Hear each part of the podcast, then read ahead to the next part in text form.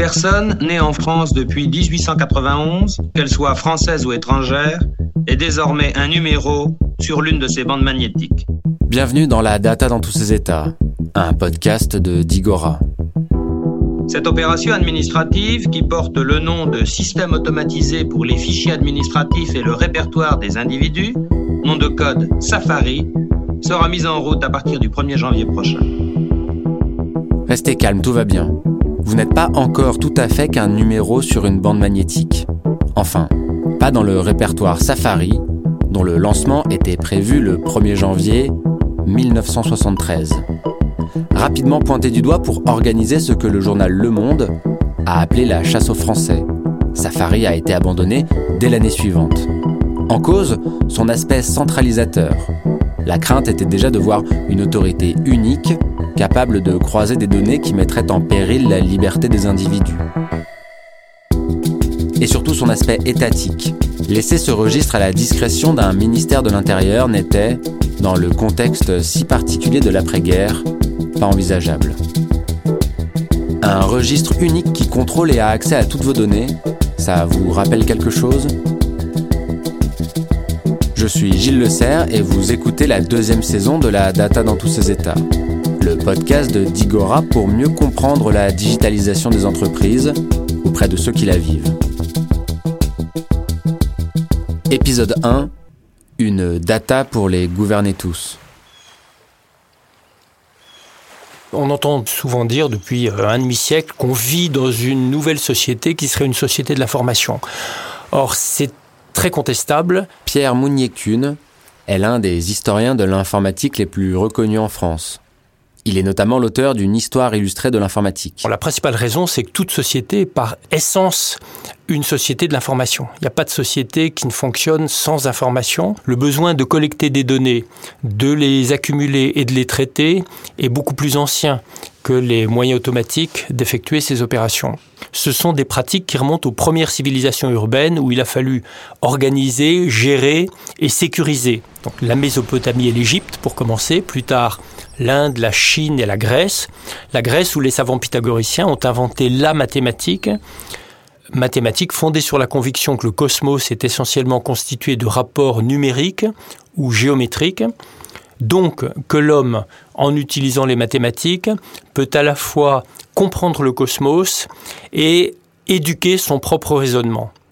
Et euh, si le raisonnement est formalisable, il peut potentiellement devenir mécanisable. Cette conception c'est une conviction fondatrice de la future intelligence artificielle et de l'algorithmique. Alors si on fait un saut de deux millénaires, on arrive au XVIIe siècle et on assiste à trois phénomènes liés. Euh, d'abord la révolution scientifique hein, entre Galilée, Pascal, Descartes, Newton. C'est à la fois une mathématisation des sciences qui nécessite de tout quantifier et euh, l'équipement des sciences en instruments d'observation et d'expérimentation, de mesure, qui ont produit des masses croissantes de données. Deuxièmement, les premières expériences de mécanisation du calcul avec Pascal et Leibniz, euh, respectivement, pour euh, la mécanisation du calcul euh, comptable, de gestion, fiscale notamment, et pour le calcul scientifique avec Leibniz. Et troisième phénomène important qu'on voit apparaître au XVIIe siècle, le développement des grands États européens et asiatiques qui collectait, produisait et consommait toujours plus de données notamment en Europe pour financer les guerres et parce que euh, on voit naître une science nouvelle, l'économie politique hein, au XVIIIe siècle, qui va demander de plus en plus de statistiques. Déjà le terme de statistique, hein, si, si vous entendez le mot, euh, et vous devriez entendre dedans le mot État en fait. Pablo Jensen est directeur de recherche au CNRS et travaille à l'ENS Lyon. Physicien, il est notamment l'auteur de Pourquoi la société ne se laisse pas mettre en équation, publié en 2018. Son, origine, son étymologie, ça vient de l'allemand, mais qui vient de l'italien stato, qui veut dire euh, l'État, en fait. Et donc, euh, statistique, c'est d'abord, en fait, une science de l'État, qui n'était pas du tout quantitative à l'origine, c'était l'art de gouverner. Comment, qu'est-ce qu'il fallait savoir pour bien gouverner un pays? Donc, il y avait déjà cette notion de centraliser pour, euh, disons, des décisions pour appliquer ensuite sur un territoire. Donc un pouvoir qui est centralisé. Gouverner, bien sûr. C'est le sens historique de cette mise en données du monde. Et la statistique a évolué vers une recherche quantitative où l'on a progressivement voulu calculer pour prédire. Arrêter de s'en remettre à d'autres techniques occultes de divination. Au XIXe siècle, la recherche quantitative statistique possède une particularité importante. Elle s'appuie sur des théories mathématiques, notamment en probabilité, pour extrapoler à partir d'une quantité encore très limitée de données. C'est notamment le cas du mathématicien français Laplace. Par exemple, Laplace avait trouvé un moyen de faire des recensements euh, parce que les recensements exhaustifs étaient très coûteux. Évidemment, on pouvait pas aller, enfin, en tout cas, on n'avait pas autant de, gens que ça pour aller chercher et de compter toutes les personnes. Donc, la place qu'il a inventée, c'est un procédé mathématique d'extrapolation des mesures sur quelques villages donc on mesurait en gros le ratio entre euh, la mortalité et puis le nombre d'habitants euh, dans certains dans certains villages. Et puis ensuite on essayait d'extrapoler ça. Mais ça c'était très difficile parce que la constante d'extrapolation elle n'était pas la même suivant les régions parce que suivant les régions il y avait des euh, des cultures et des démographies diverses. Et donc la place essaye de trouver des multiplicateurs qui collent bien. Et donc voilà c'est typiquement des outils et à la fois mathématiques et de, contrôle des populations.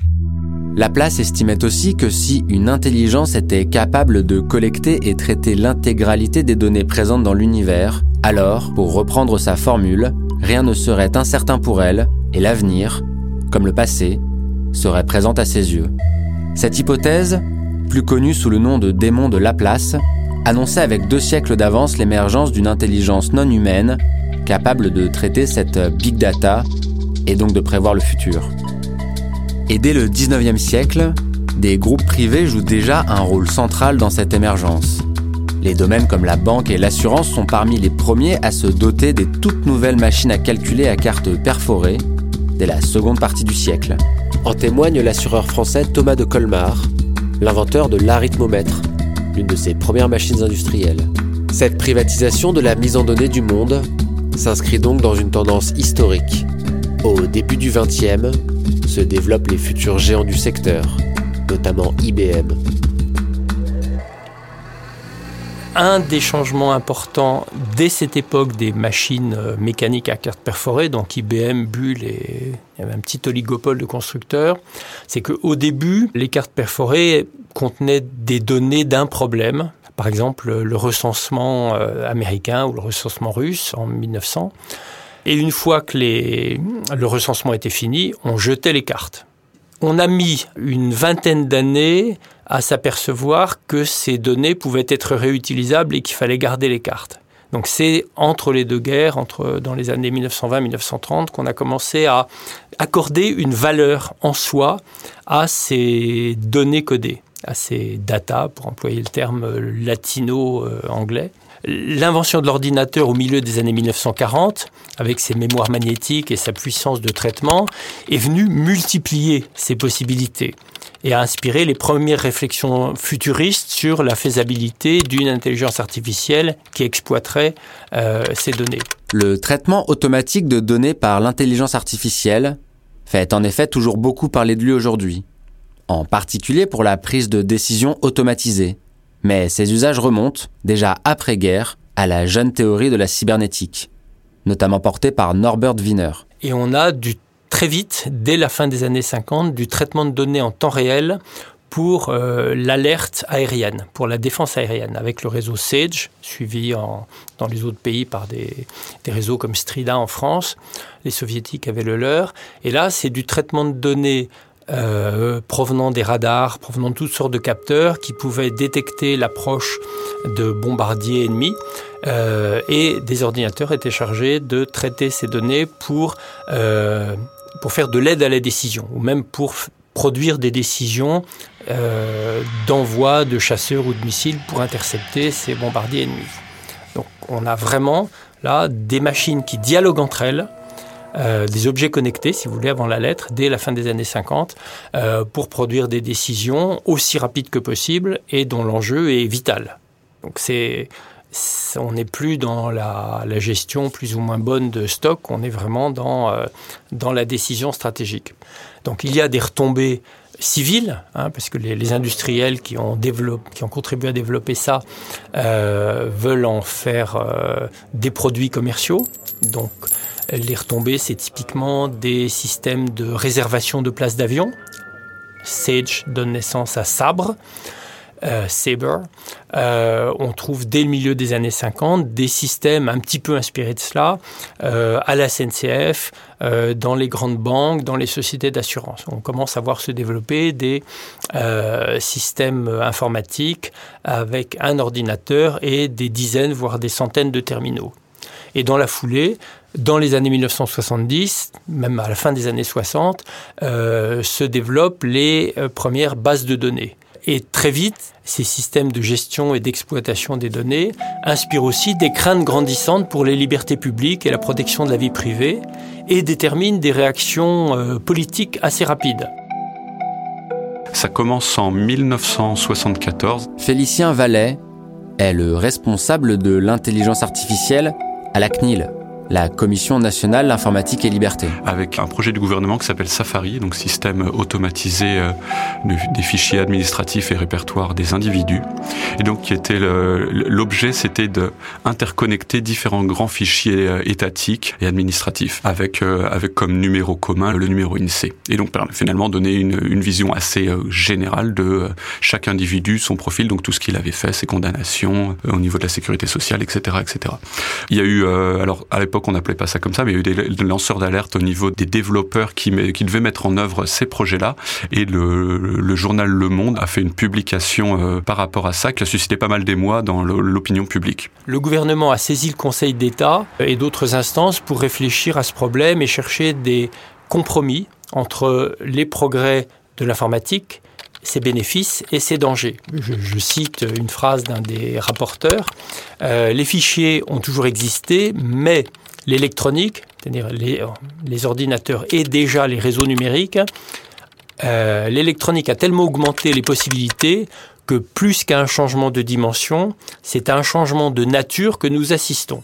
Et ça, c'est ce que dit Pierre-Christian Tétinger, euh, des sénateurs et rapporteur de la loi qui va créer la Commission nationale informatique et liberté. Elle vise la recherche d'un équilibre entre les possibilités ouvertes par l'informatique et ses dangers, notamment les atteintes à la vie privée. Atteintes à la vie privée que pourrait provoquer un développement anarchique de l'informatique. Donc on n'est pas dans une logique de libertarien. C'est assez ambivalent parce que la loi informatique et liberté, elle est assez neutre technologiquement. Donc elle commence son premier article, c'est l'informatique doit être au service euh, des citoyens doit pas porter atteinte aux libertés, à la dignité euh, humaine. Voilà, donc des très grands principes qui demeurent bien évidemment euh, toujours valables euh, aujourd'hui. Pour autant, effectivement, son incarnation, finalement, à cette époque, on parlait de traitement de données, on pensait aussi beaucoup à des fichiers, des fichiers papier notamment. Voilà, faut se penser qu'à cette époque-là, l'informatique, c'était quand même pas si généralisé que ça. Et effectivement, comme vous le disiez, on pense aussi beaucoup à l'État à ce moment-là, des idées qui sont plus de l'ordre de l'État un peu orwellien, voilà, qui est potentiellement une menace pour, le citoyen. Des idées qu'on peut toujours avoir aujourd'hui, mais qui ont quand même un petit peu, un changé euh, depuis. 50 ans après, la peur du grand œil orwellien n'a plus le monopole ni des inquiétudes ni des préoccupations. Elle coexiste désormais avec le mirage angoissant du meilleur des mondes, cette éternelle promesse des plateformes technologiques. Mais qu'est-ce qui a bien pu changer? J'ai vraiment, je suis, je suis partagé. J'ai envie de dire rien n'a vraiment changé. C'est qu'une évolution continue. Plus de data, plus d'algorithmes, plus de moyens de calcul. Donc, d'un certain côté, pour moi, je vois, en tout cas depuis 30 ans que je travaille sur la donnée, rien ne me bluffe, disons. Tout est une affaire continue. Nous sommes allés interroger Benoît Rotembourg, directeur du projet Regalia de l'INRIA, en charge de la régulation et de l'audit des algorithmes. En revanche, quand on parle d'intelligence artificielle et d'algorithmes, souvent on fait la comparaison avec l'homme. Est-ce que l'algo est meilleur que l'homme? La confrontation à l'homme, ça devient une sorte de métrique. Et là, pour le coup, autant je dirais il y a un continuum de progrès technologique, autant sur la comparaison à l'homme, on a vraiment franchi des barrières. Et la deuxième différence, elle est sur en particulier les données commerciales, c'est-à-dire euh, le nombre de likes que j'ai mis sur Facebook, le nombre de secondes que j'ai passé sur TikTok, ou le nombre de virages qu'a fait un livreur, ou le, nombre de McDo que j'ai commandé euh, sur euh, Deliveroo. Ces données commerciales, pour le coup, elles, ont tellement augmenté en volume, à cause du web principalement, que la prédictabilité du comportement d'une personne ou d'un groupe de personnes change la donne. Aujourd'hui, sur chaque euh, individu ou sur chaque entité, on a des millions et des millions de données. Donc, c'est évidemment pas les mêmes outils formels qui sont féconds dans un cas et dans l'autre. Et donc, on essaye euh, aujourd'hui d'inventer comme une nouvelle statistique qui soit euh, adaptée, donc pertinente pour ces nouvelles données-là. ce que ça pose comme problème, c'est que autant les savants étaient au service de l'État, donc partiellement au service du bien commun, euh, on peut imaginer. Euh, aujourd'hui, euh, les informaticiens ou les mathématiciens qui développent des, algorithmes performants pour analyser les données, en fait, travaillent pour Google. Enfin, c'est, disons, c'est inhérent à développement d'outils qui sont capables de digérer d'énormes masses de données, ça va bénéficier forcément à ceux qui détiennent ces masses de données, en fait. Les outils ne sont pas pertinents si on n'a pas ces masses de données. Et là, c'est plutôt macroéconomique. Il y a des acteurs, comme Google, comme Amazon, qui ont des choses à nous vendre avec la data. Et donc, il y a eu toute une orchestration du fait que la data est importante. Et donc, il y a pas mal de PDG de grands groupes qui se sont créés des data labs sous l'hypothèse d'un trésor de data qui était sous leurs pieds et il n'y avait plus qu'à l'exploiter. Et du coup, il y a toute une orchestration du fait que la data, on disait le mot big data à l'époque, ça s'est un peu calmé, mais la big data était un trésor et qui suffisait de le raffiner pour euh, faire un effet de levier sur l'entreprise. Un trésor peut-être. Encore faut-il savoir comment l'exploiter. Au sein des entreprises, il n'est pas évident de comprendre comment en tirer parti entre enjeux techniques, financiers, humains, légaux et éthiques. C'est ce que nous continuerons de voir dans le prochain épisode de la data dans tous ses états. Abonnez-vous pour ne rien rater aux prochains épisodes.